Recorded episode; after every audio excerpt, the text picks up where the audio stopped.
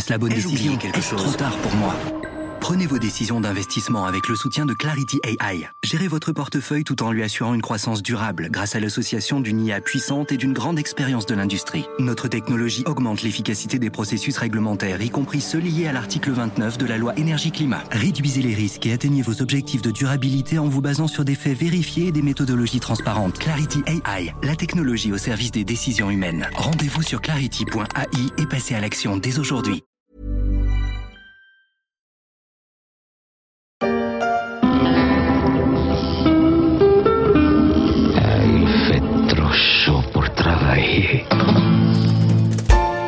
Trop chaud pour travailler, trop chaud aussi pour cultiver. La sécheresse qui s'est abattue sur la France l'an dernier et qui menace encore le pays cette année rappelle le poids du climat dans la souveraineté alimentaire de la France, mais aussi des autres grands pays producteurs de céréales. Elle rappelle aussi les risques pour la sécurité alimentaire de bien des pays, comme le rappelle aussi la guerre en Ukraine.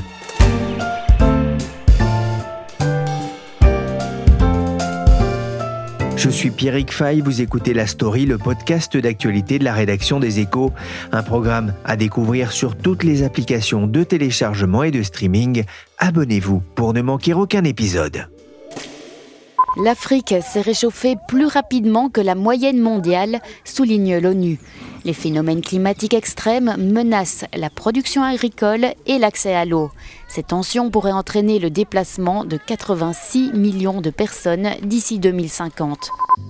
Selon l'ONU, d'ici 2030, plus de 100 millions d'Africains seront touchés par le réchauffement planétaire. Sécheresse, inondations, fonte des rares glaciers, de quoi accentuer un peu plus l'insécurité alimentaire et la pauvreté dans une région déjà touchée par l'insécurité politique. Dans les échos fin juin, Alvaro Lario, président du Fonds international de développement agricole, une agence de l'ONU, plaidait pour un investissement massif dans les systèmes alimentaires du Sud. Le rebond de la faim appelle un investissement colossal dans l'agriculture, disait-il. Il faudrait investir 300 à 400 milliards de dollars chaque année pour que nos systèmes alimentaires soient durables, résilients et inclusifs pour vaincre la faim dans le monde. On en est loin. Pourtant, le réchauffement climatique pourrait bouleverser aussi la géographie du monde agricole, notamment dans le blé, produit de base dans la consommation de près de 4 milliards d'habitants de la planète. En Égypte, le mot Aish signifie aussi bien le pain que la vie. C'est ce qu'on peut apprendre à la lecture du livre La géopolitique du blé écrit par Sébastien Abyss. Il y a quelques semaines, j'avais discuté avec Sébastien, chercheur à l'IRIS et directeur du club Déméter, des conséquences de la guerre en Ukraine sur les marchés des céréales. Aujourd'hui, nous poursuivons notre discussion sur les enjeux du réchauffement climatique sur la géopolitique du blé. Bonjour Sébastien Abyss. Bonjour. Alors il y a une question qui me taraude. Pourquoi le blé ne pousse-t-il pas partout? Le blé pousse pas partout parce qu'il faut un climat tempéré, il faut euh, des conditions euh, géographiques où euh, on a de l'eau, des terres agricoles généreuses et finalement des, des, conditions de culture qui permettent à cette plante historique, à cette plante très performante de pousser et d'avoir en fait une, une récolte annuelle. Donc dans les climats tropicaux, ce n'est pas envisageable. Euh, là où il y a de la sécheresse, c'est compliqué. Et euh, s'il y a trop de froid trop longtemps, ça peut être également compliqué. Donc on a une géographie bien particulière. Ce qui est certain, c'est que ce blé, avec l'équation climatique, nous avons en fait deux choses des rendements aujourd'hui qui sont euh, moins soutenus que euh, au XXe siècle. On a eu euh, la capacité de produire plus de blé avec le progrès génétique, avec la mécanisation, avec une finalement une verticalisation de la production parce que ce sont les rendements qui ont augmenté drastiquement les volumes de blé sur la planète.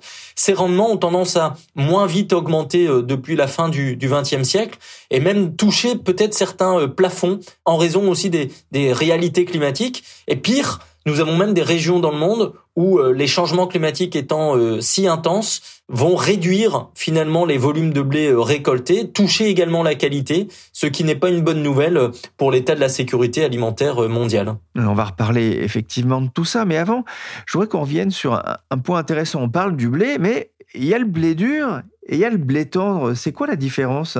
Alors pour faire simple, blé tendre, euh, c'est la céréale dominante des deux. On fait à peu près 800 millions de tonnes aujourd'hui euh, de blé dans le monde. Et euh, en gros, le, le marché du, du blé dur, c'est 4% hein, de cette production de blé, donc à peu près 35 millions de tonnes. Blé tendre, il faut comprendre très simplement que ça permet de faire de la farine et donc du pain, euh, là où le blé dur va permettre de faire des pâtes et de la semoule. Et cette production de blé dur, finalement, se fait dans très peu de pays dans le monde, grosso modo Canada, et pour tour du bassin méditerranéen, le Canada réalisant deux tiers de l'exportation euh, mondiale de blé dur, parce que dans les productions du bassin méditerranéen, euh, les volumes restent en gros à domicile, sont très peu partagés, parce que euh, les populations méditerranéennes sont aussi de grands consommateurs de pâtes, ce qui n'est pas forcément le cas du Canada, qui a fait le choix aussi de miser sur le blé dur et qui en exporte massivement sur la planète.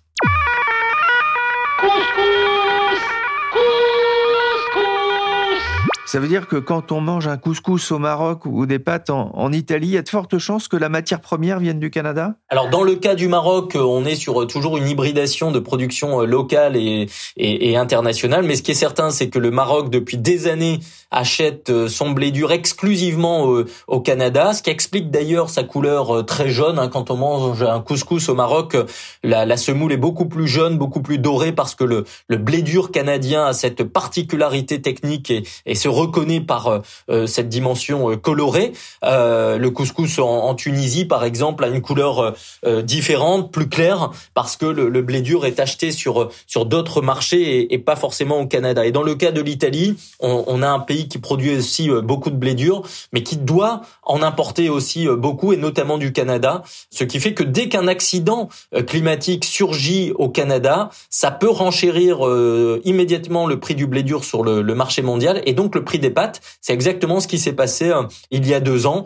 Et donc, euh, la du prix euh, des pâtes qui a démarré pendant le, Covid était en fait surtout liée à un accident climatique au Canada. Pourquoi la consommation de blé augmente-t-elle d'autant dans le monde? C'est une consommation euh, stratégique. Euh, le blé, en fait, a cette capacité rassasiante euh, par le pain, par les pâtes. Donc, c'est une calorie appréciable. C'est une calorie qui est pas très chère. Donc, il faut pas oublier non plus le côté accessibilité et fortement populaire du pain ou des pâtes dans les consommations. Donc, côté rassasiant, apport calorique, apport alimentaire à bas coût, praticité, praticité du blé transformé mas c'est toujours plus facile de transporter une baguette euh, dans un sac que euh, du riz en vrac, euh, et c'est plus facile d'avoir un sandwich ou une pizza en étant dans une mobilité, dans des transports ou en étant debout que manger d'autres céréales ou d'autres produits alimentaires où on a besoin d'être à table, d'avoir éventuellement des ustensiles, une assiette, etc. Donc la praticité du pain est important, ce qui a expliqué vraiment cette corrélation sur le temps long entre l'explosion de sa consommation et l'urbanisation. En fait, l'explosion du nombre d'habitants dans les villes qui ont cherché à pouvoir manger rapidement, de la praticité et puis sans forcément faire euh, exploser les coûts de dépenses alimentaires. Le blé s'est aussi installé à ce niveau-là. Euh, les pâtes sont euh, un des produits les plus consommés aujourd'hui dans le monde. Le marché des pâtes alimentaires est en croissance continue et le pain reste quand même l'alimentation de base. Il y a beaucoup de pays dans le monde où il faut bien comprendre que s'il n'y a pas de pain, en fait, il n'y a pas grand-chose. Et on doit se souvenir que dans beaucoup de sociétés, y compris les nôtres, il y a quelques décennies, en fait, on accompagnait le pain avec euh, des sauces, avec euh, euh, deux trois éléments, mais le pain était la ration principale. Et en fait, s'il n'y avait pas de pain, en fait, c'est qu'il y avait une difficulté alimentaire. Il faut se souvenir de ça parce que c'est encore la réalité aujourd'hui dans certaines zones du monde et sociétés où l'absence de pain est en fait une absence de nourriture. La moisson a démarré il y a plusieurs jours maintenant et le bilan est satisfaisant pour les cultivateurs. Le taux d'humidité du blé et les conditions climatiques ont été propices à de bonnes récoltes.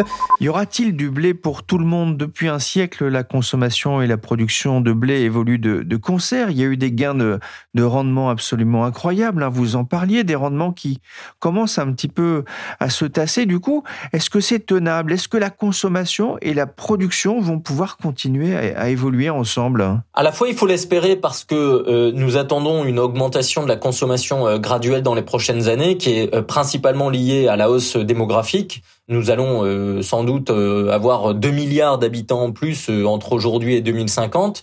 Et donc nous aurons une hausse de la demande en blé et d'alimentation inévitable par cette croissance démographique. Par ailleurs, Il y a en effet une incertitude sur la qualité de la production euh, de demain parce que le changement climatique va peut-être comprimer les volumes, comprimer la qualité, les caractéristiques, les facilités à transformer du blé.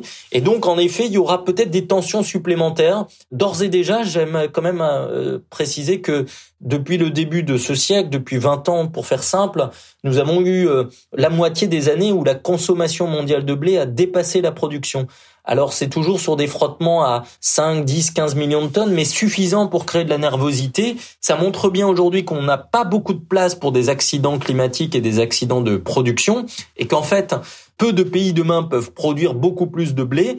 Euh, si on continue à en consommer davantage, on risque de trouver une situation où euh, le commerce international euh, risque de se traduire par du surenchérissement de, de prix et peut-être la loi du plus fort pour euh, acheter cette matière première alimentaire indispensable. Donc rien n'est garanti pour demain. Ça veut dire aussi, si on regarde géopolitiquement cette situation, que ceux qui produisent aujourd'hui du blé auraient tort de vouloir en produire moins demain. Je pense notamment au niveau européen et français nous sommes euh, au niveau européen euh, un grand grenier euh, de production de blé, hein, juste derrière la Chine. Si vous prenez l'Union européenne à 27, on est la deuxième puissance de production de blé sur la planète. Il y a la Chine, ensuite l'Union européenne et en troisième l'Inde. L'Europe produit beaucoup de blé, on en consomme beaucoup, on en exporte aussi. À peu près un quart de la récolte est tout le temps exporté et c'est une force pour l'Europe, c'est une garantie pour sa sécurité alimentaire, mais c'est aussi une espèce de responsabilité par rapport à l'enjeu mondial. Si on produit moins demain et qu'on exporte moins demain, alors que la consommation est attendue à la hausse et les besoins d'importation de certains pays seront inévitablement euh, croissants, c'est vrai qu'on doit s'interroger sur les secousses euh, sociopolitiques que cela peut engendrer. Et comme nous vivons tous sur la planète, on sait très bien qu'il y a des interdépendances géopolitiques. On peut pas penser qu'un pays peut euh, rester à l'abri de certaines tensions qui surgiraient à quelques milliers ou quelques centaines de kilomètres de son territoire. On va revenir hein, là-dessus, effectivement, sur cette tentation en France de produire moins, avec euh, notamment euh, la remise en cause hein, de la politique agricole commune que l'on entend euh, parfois ici ou là, notamment dans des tribunes dans, la presse. Le ciel et non la terre produit le blé, c'est un dicton russe que vous rappelez dans votre livre, je l'aime beaucoup. Ça rappelle l'importance de l'eau pour cette céréale. Or, le réchauffement climatique s'accompagne de périodes de sécheresse. Ce réchauffement menace-t-il aussi à moyen terme ces équilibres? Oui, les changements climatiques vont rendre euh, les productions de céréales en fait plus incertaines d'une année à l'autre et ça ce sera une réalité mondiale. On le voit en Europe et en France on peut avoir euh, des années euh, depuis dix ans, on a eu des, très bonnes années, de bonnes récoltes et euh, on a eu aussi des, pépins climatiques, hein, 2016 notamment, mais 2021 était aussi dans ce cas où à cause des problèmes de climat, de périodes de sécheresse un peu trop longues et intenses, le grain n'a pas pu se développer, pousser et la récolte n'a pas été favorable. Donc nous avons perdu 5-6 millions de tonnes en fin de, de campagne avant les récoltes, 5-6 millions de tonnes sur des productions moyennes de 35 à 40 pour la France, vous voyez que ça fait quand même un, trou important euh, dans la raquette. Cette situation peut être encore pire demain euh, dans certains pays parce que euh, non seulement ils sont structurellement toujours dans ce yo-yo climatique et productif, ce que nous nous découvrons en fait petit à petit au niveau européen et français, mais certains pays vont être dans une situation où le changement climatique ne va pas simplement augmenter de la variabilité interannuelle de récolte, mais va tendanciellement diminuer le volume des récoltes. Donc on sait que euh, beaucoup de, prévisions annoncent que certaines zones du monde, notamment euh, Sud-Méditerranée, euh, Moyen-Orient, une partie de l'Asie centrale, vont voir les productions de blé progressivement chuter en raison du climat. À cela s'ajoute de l'incertitude géopolitique pour certains pays et ça ce n'est pas une bonne nouvelle.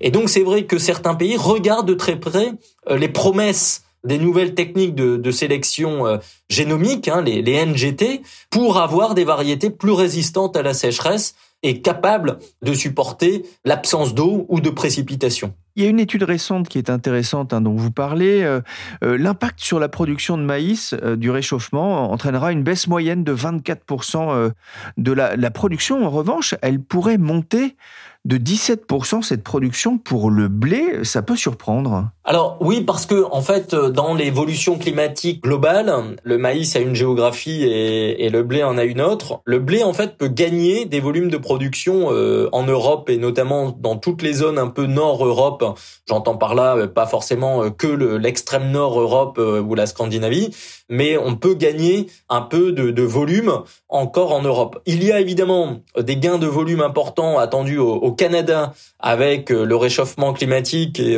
les territoires plus au nord que les, les zones aujourd'hui cultivées. Et puis il y a des zones, notamment en Russie et en Sibérie, où euh, le réchauffement climatique non seulement libère des espaces euh, agricoles sur le plan des, des, sols, mais va aussi rendre des conditions de culture plus favorables et donc plus d'espace, plus de rendement, plus de volume. La Sibérie peut être demain une zone où on produit beaucoup plus de céréales. Le Kremlin le sait, joue d'ailleurs de cet argument dans son narratif euh, diplomatique vis-à-vis du reste du monde. La Chine également est extrêmement euh, connaisseuse de ce sujet et euh, n'oublie pas de regarder de près ce grenier en devenir qu'est la Sibérie, qui compte encore évidemment des problématiques climatiques et logistiques immenses, mais sur une vision de long terme, il y a des zones dans le monde où on va gagner euh, des volumes si les moyens déployés, politiques, techniques, infrastructurels, économiques et humains, évidemment, parce qu'il faudra quand même euh, des agriculteurs dans ces zones, le permettent. Donc la géographie et le climat sont une chose. Encore une fois, les politiques publiques, les moyens économiques et la stabilité et la confiance pour euh, que des producteurs fassent des, volumes et des cultures dans certaines régions sont une autre facette qu'il ne faut pas sous-estimer. Donc euh, derrière l'argument climatique, on voit bien que la promesse de Sibérie est une promesse qu'il faut aussi parfois nuancer. On n'arrêtera pas parce que là, on on peut plus demander gentiment. C'est nos vies qui sont en jeu, on ne peut plus demander gentiment, monsieur. Entendez ça. Sinon, ça va être terrible ce qui se passe. Tous les rapports scientifiques vous le disent. Pourquoi vous ne les écoutez pas Pourquoi Pourquoi Le réchauffement climatique menace l'or doré de la France, riche en blé, alors qu'en France, des voix s'élèvent pour dénoncer euh, l'agriculture productiviste, jugée non durable. La PAC est encore considérée comme une aberration écologique, malgré euh, son verdissement récent. Emmanuel Macron, j'imagine que vous l'avez entendu, a été interpellé bruyamment par un militant du climat au Salon de l'agriculture. La France a-t-elle vocation à produire plus de blé qu'elle n'en consomme? En fait, c'est une réalité depuis un demi-siècle, parce que c'est aussi l'histoire de la construction européenne d'avoir voulu euh, retrouver de la sécurité alimentaire euh, sur le continent. La France euh, avait des difficultés importantes liées à plusieurs décennies de guerre et d'instabilité. La France aujourd'hui exporte une tonne sur deux récoltée en céréales et en blé en particulier. Donc en fait, cette exportation ne se fait jamais au détriment de la sécurité alimentaire des Français. Il faut bien comprendre qu'en blé, la France n'achète absolument rien à l'extérieur. Je le dis puisque on a quand même une balance commerciale extrêmement déficitaire sur euh, l'économie en général et d'un point de vue agricole, on a certains segments où, euh, dans le cas des produits de la mer ou euh, même certains fruits et légumes, on, on importe aujourd'hui beaucoup. Sur le blé, il n'y a pas d'importation de blé. La France est autonome et la France en fait exporte structurellement du blé. Est-ce que demain la France doit arrêter de faire cela? Je ne pense pas, compte tenu des équilibres très fragiles dans le monde. Est-ce que la France nourrit le monde seul En aucun cas. Mais l'apport de la France finalement est un apport assez stratégique parce que rares sont les pays qui peuvent produire et libérer des surplus à l'export et cet apport doit être cultivé. Ça veut dire demain peut-être pas vouloir euh, en faire davantage parce que de toute façon il y a des capacités euh, géographiques et climatiques aussi qui font que la France ne fera pas demain deux fois plus de récoltes en blé qu'aujourd'hui. Mais est-ce que la France doit demain faire deux fois moins qu'aujourd'hui? En aucun cas ce ne serait une bonne chose tant pour son économie que pour sa contribution à la sécurité alimentaire mondiale et donc à une certaine euh, stabilité euh, dans certaines zones où elle exporte et vend son blé. Ce blé de la France est attendu par certains clients dans le monde qui d'ailleurs regardent l'Europe ou la France comme des clients et des partenaires fiables et sûrs, là où d'autres puissances céréalières dans le monde carcenalisent leur commerce de blé, sont menaçantes et donc sont moins prévisibles et parfois inquiétantes. Peut-être que l'Europe et la France, dans le monde d'aujourd'hui et de demain, avec le blé, il va falloir être capable de monétiser intelligemment cette diplomatie-là en se disant qu'il y a une dimension économique, il y a une dimension stratégique, mais il y a aussi une dimension en fait euh, de confiance l'Europe et la France génèrent de la confiance sur la scène internationale encore, pas dans tous les domaines, pas sur toutes les questions, mais en matière agricole, céréalière et en en particulier, ça reste vrai et peut-être de temps en temps il faudrait aussi regarder cet aspect-là. C'est ce que vous appelez la souveraineté solidaire et non pas solitaire. Il y a aujourd'hui aussi une tentation protectionniste sur le blé, comme ici en Inde, c'était il y a un an. On commence cette info écho avec une décision qui inquiète beaucoup à travers le monde. L'Inde a décidé ce week-end de stopper ses exportations de blé. La récolte moins bonne que prévu pour des raisons météo, mais on voit une tentation de garder son blé pour soi, même si le quart de la production mondiale se retrouve sur les marchés internationaux. Aujourd'hui, c'est quatre fois plus qu'en 1970. Et ce repli sur soi, Sébastien, ne serait pas sans conséquence au niveau migratoire? Bah, de toute façon, il faut bien comprendre que finalement, ces changements climatiques euh, qui, euh, pour sûr, vont s'intensifier, appellent à rendre les productions agricoles drastiquement plus durables. Et donc là-dessus, il n'y a pas de débat. Évidemment qu'au XXIe siècle, l'agriculture a un rendez-vous inédit avec l'histoire puisqu'elle va devoir euh, continuer à nourrir et produire, mais elle va devoir le faire avec une diminution drastique de son impact sur les écosystèmes, les ressources naturelles. Et donc, finalement, on a quelque chose d'immense à faire et qui appelle sans doute une réponse collective, réponse collective à l'échelle d'un pays, à l'échelle d'un continent. D'ailleurs, ça s'appelle l'Union européenne. On est plutôt amené à devoir coopérer encore plus demain sur ces grands sujets euh, de, souveraineté et de sécurité collective. Mais à l'échelle du monde, il faut bien comprendre que pour mener cette mission de nourrir et réparer la planète, non seulement nous avons besoin des agriculteurs, mais nous avons besoin de partager des expériences, des savoirs, partager des progrès, partager aussi euh, des volumes. Finalement, le changement climatique, accentue les interdépendances. C'est-à-dire que là où certains disent à cause du climat, il faudrait se replier, là à cause des incertitudes géopolitiques, il faudrait euh, ne s'intéresser uniquement à ce qui se passe ici parce que le monde est dangereux, le monde nous veut du mal. Moi, moi je pense vraiment qu'il faut cultiver encore le multilatéralisme, cultiver des solidarités, bien comprendre que l'alimentation crée de la paix et crée de la confiance et que précisément, si demain nous avons un monde qui est plus chaud climatiquement, euh, plus nerveux sur le plan géopolitique, je ne vois pas très bien comment les migrations de détresse, c'est-à-dire des départs forcés de territoires où il n'y a plus rien à espérer, ou parce que le danger et les insécurités prédominent, bah évidemment, on aura des migrations de détresse qui seront euh, encore plus importantes qu'elles ne le sont aujourd'hui, et la Méditerranée sera pas un mur infranchissable.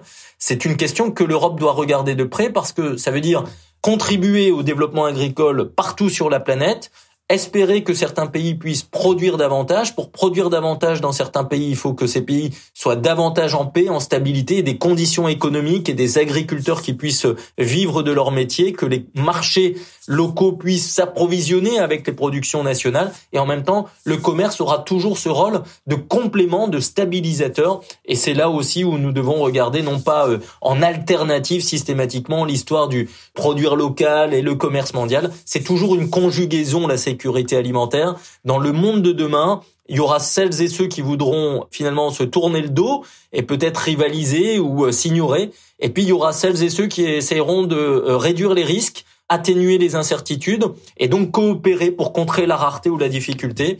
Au niveau européen, il y a cette dynamique en place depuis 70 ans, j'insiste, mais c'est l'histoire de l'Union européenne.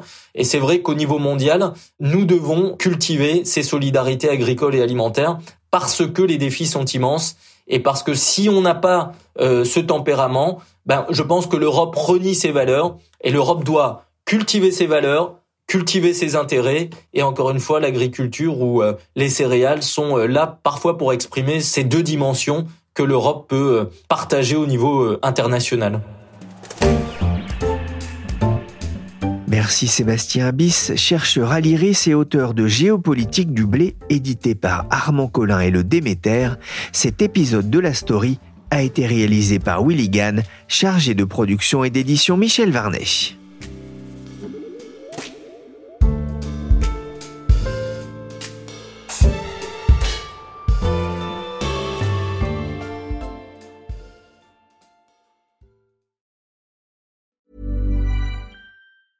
Hey, it's Danny Pellegrino from Everything Iconic. Ready to upgrade your style game without blowing your budget? Check out Quince. They've got all the good stuff shirts and polos, activewear, and fine leather goods, all at 50 to 80% less than other high end brands. And the best part? They're all about safe, ethical, and responsible manufacturing.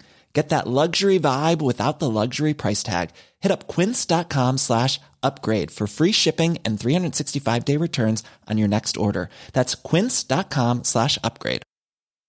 Hi, I'm Daniel, founder of Pretty Litter. Cats and cat owners deserve better than any old fashioned litter. That's why I teamed up with scientists and veterinarians to create Pretty Litter. Its innovative crystal formula has superior odor control and weighs up to 80% less than clay litter. Pretty Litter even monitors health by changing colors to help detect early signs of potential illness. It's the world's smartest kitty litter. Go to prettylitter.com and use code ACAST for 20% off your first order and a free cat toy. Terms and conditions apply. See site for details.